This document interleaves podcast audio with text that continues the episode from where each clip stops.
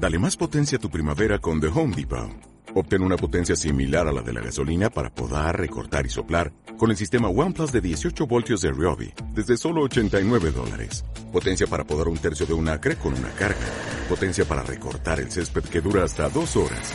Y fuerza de soplado de 110 millas por hora. Todo con una batería intercambiable. Llévate el sistema inalámbrico OnePlus de 18 voltios de Ryobi. Solo en The Home Depot. Haces más. Logras más.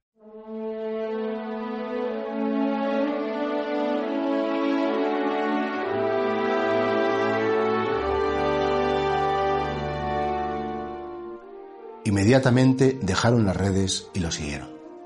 Hoy celebra la Iglesia la memoria del apóstol San Andrés. Es el hermano de Simón Pedro. Fijaos qué bonito porque Andrés es el apóstol que junto con Juan conoció a Jesús. Estuvo con él y San Juan se lo contó a su hermano Santiago y Andrés se lo contó a su hermano Simón Pedro, el primer papa de la historia. No, no olvidemos que con el papa primero se hizo apostolado porque alguien le habló de Cristo, porque eso es hacer apostolado, hablar de Cristo, dar a conocer a Cristo, eh, poner a la persona ante Cristo. Y efectivamente San Andrés se quedó tan, tan deslumbrado, tan ilusionado, experimentó tal atracción por el mensaje de Cristo, por la persona de Cristo, por la vida de Cristo, que inmediatamente lo tuve que compartir con quien más quería, pues, pues que era su hermano que que se vería muy bien y de, oye, hermano, que he conocido esto, joder, tienes que conocerlo, vente conmigo, no, déjame, que estoy pescando, que no, que seguro que hubo un diálogo, decir, uy, un predicador más, vaya rollo, ya estoy. Y sin embargo, Andrés supo convencer a su hermano, con la gracia de Dios, claro. Y fijaos, ni más ni menos que después, pues le cedió esa precedencia a su hermano Simón Pedro y fue el primero entre los apóstoles. Y de hecho, el evangelio que escucharemos hoy es otra escena preciosa de su vida cuando Jesús les dijo a él y a su hermano, los dos, venid conmigo que yo os voy a hacer pescadores de hombres, y que ellos que estaban trabajando con las redes se levantaron e inmediatamente, sin darle más vueltas, lo abandonaron todo para seguir a Jesús. Este adverbio inmediatamente es fundamental.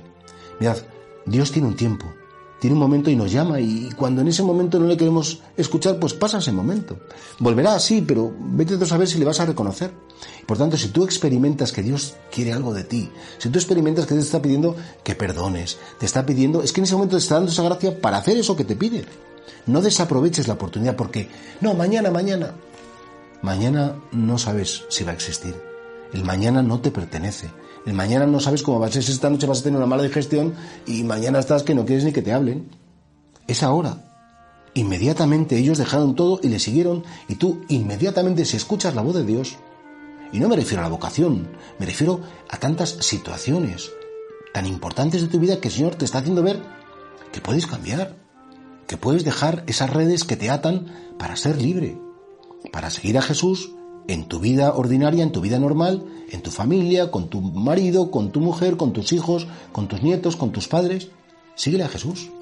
No te inventes excusas, no, luego, después, cuando venga mejor.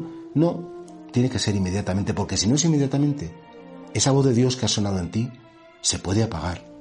Y repito, la misericordia de Dios es eterna, pero si nos acostumbramos a decirle que no, podríamos al final olvidar el sonido de su voz y no escuchar su misericordia. Y por eso, Señor, concédeme la gracia, que inmediatamente cuando te oiga, que te siga.